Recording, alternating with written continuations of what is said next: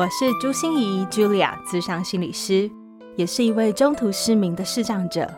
在咨商室里，我听你说；在 Podcast 里，也邀请你来听我说那些肉眼看不见，但是心里却更能看到的心理学小技巧与翻转人生的故事。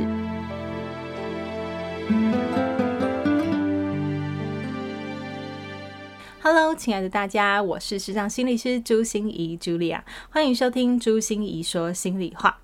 讲到这个节目名称呢，我就会突然想起来，我上上礼拜五有一场现场的直播，叫做《迈向成功的关键练心术》，不知道你有看吗？才为期三十分钟的快闪直播，我真的觉得很好看哦，推荐给大家。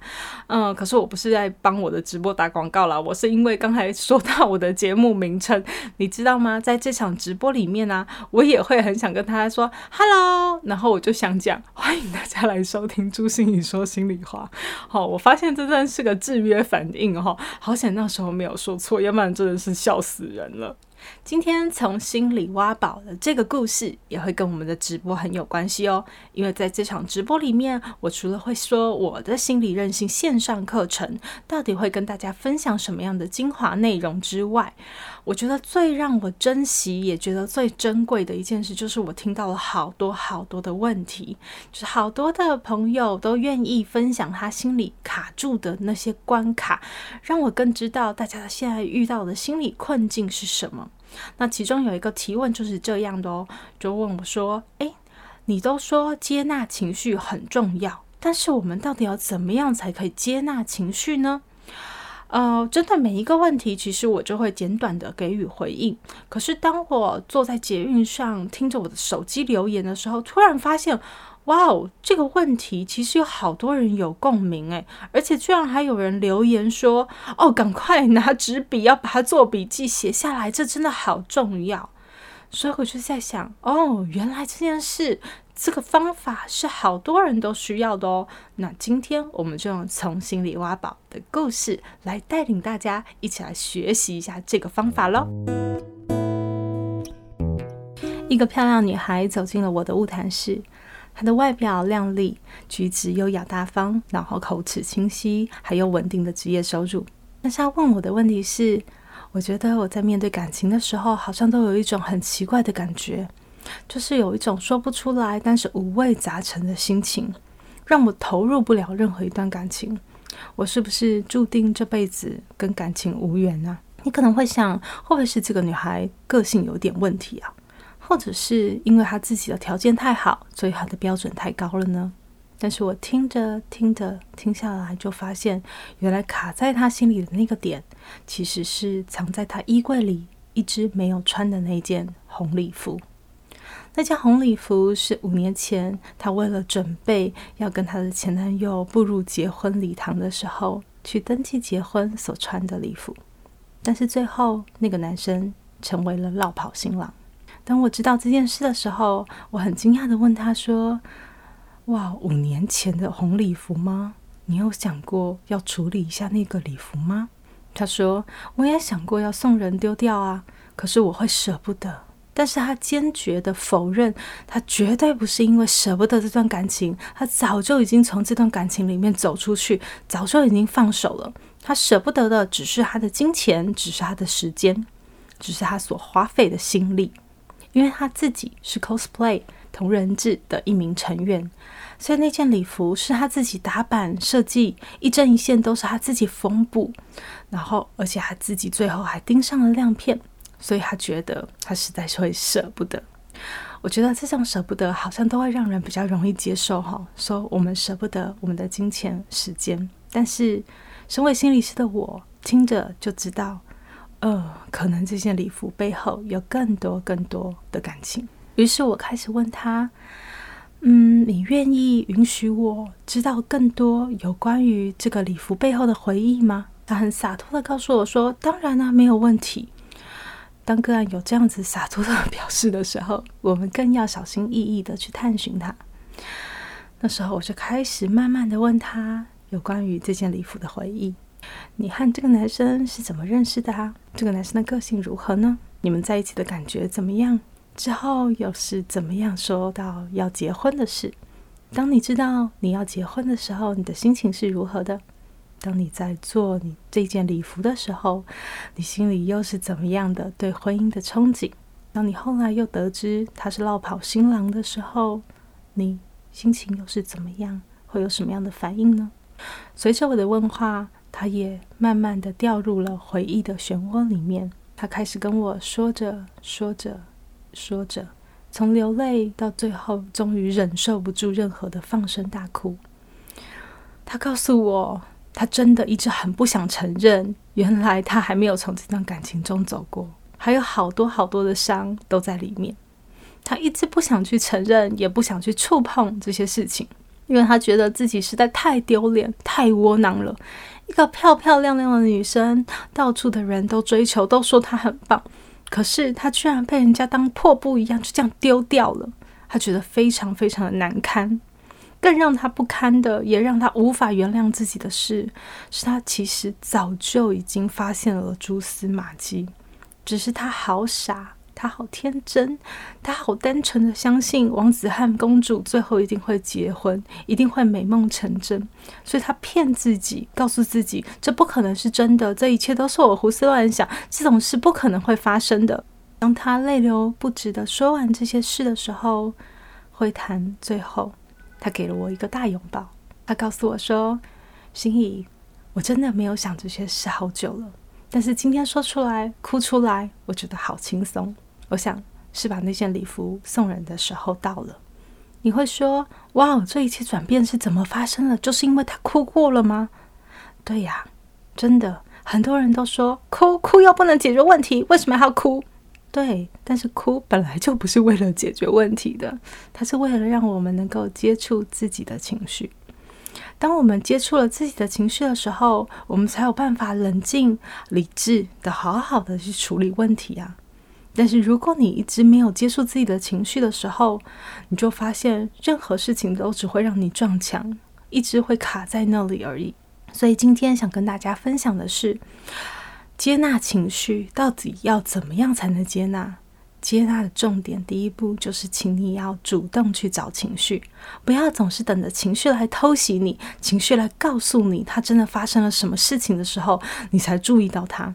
你要在平常的时候就有主动找他的习惯，不管你是用写下来、画下来，或是说出来，或者是有些人是在运动的时候开始去想这些情绪，或者是像我先生就很喜欢在开车的时候做一些无脑的事情的时候，他都会去接触自己的情绪。那我觉得这些都非常好。像我个人是在睡前，我都有一个录日记的习惯。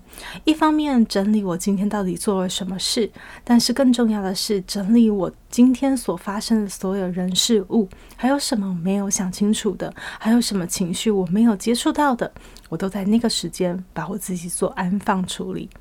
我还加码演出哦。不知道大家有没有听上一集的《从心里挖宝》？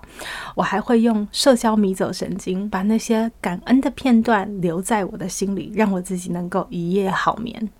所以很多人说，心理师，你为什么那么残忍呢？每次才愈合的伤口啊，你就把它搬出来吗？其实不是啊，我们一点都不残忍。看到你受苦，我们也很难过啊。我们又没有虐待狂，只是我们知道有些过去无法过去，为什么呢？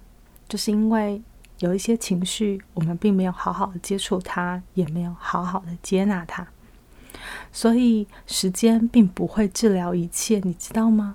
时间只是会为我们换取更多的空间，能够去好好的接触情绪，因为接触情绪，我们才真的得到了疗愈。而情绪有一个非常特别的特性，就是只要你看懂它、听懂它，它就得到了适当的安抚。嗯，录到这里啊，我就会想到一连串的问题耶。会不会就有人问我说：“诶，我知道接触情绪，可是接触情绪应该也有个极限吧？但是我们要一直把伤口这样子挖出来、挖出来、挖出来，永无宁日吗？有没有什么时候 ending 啊？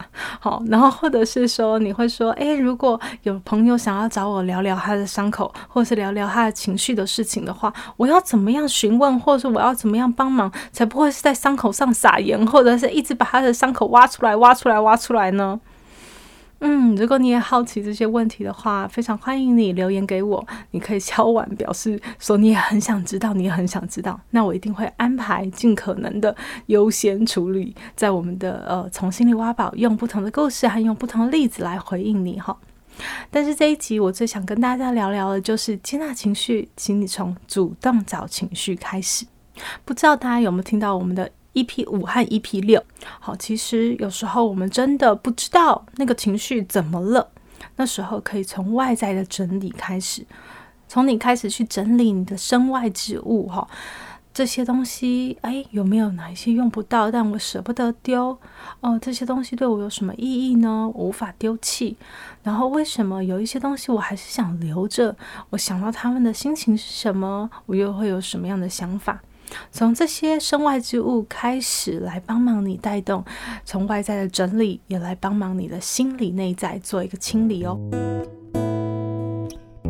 我想在节目的最后来回应一位粉丝专业的朋友给我的留言提问哈，他问我说，单侧听损的苦恼我都是怎么样去面对的？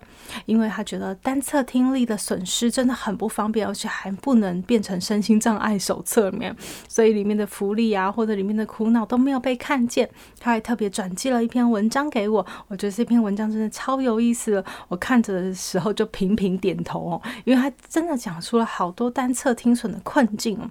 像我自己是右耳完全听不到嘛，所以真的很能感受这些困扰到底在我们的生活中有多严重哈。比如说啊，他说到，呃，如果啊那时候我们没有抢先坐到一个好的位置的话，我们就只好用歪头侧耳这种很奇怪的姿势去听别人说话，或者是在很嘈杂的环境里面哦，你常常都听不清楚别人在讲什么，所以你常常要强颜欢笑的装懂，或者是说当别人问句来问你一些问句的时候，你就要去回答他，那你又听不清楚，就会叫别人一直重复，有点尴尬哦。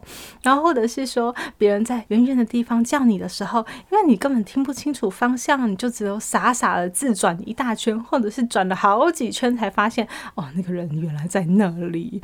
然后他觉得有几句简单的对话，然后你硬要别人一直要重复，一直要重复，一方面是自己会觉得很厌世哈，另外你也觉得会浪费到别人的时间。然后，如果是跟一群人一起，大家在叽叽喳喳发言的时候，最好我们自己都不要说话，以免自己听错讯息，还贻笑大方这样子。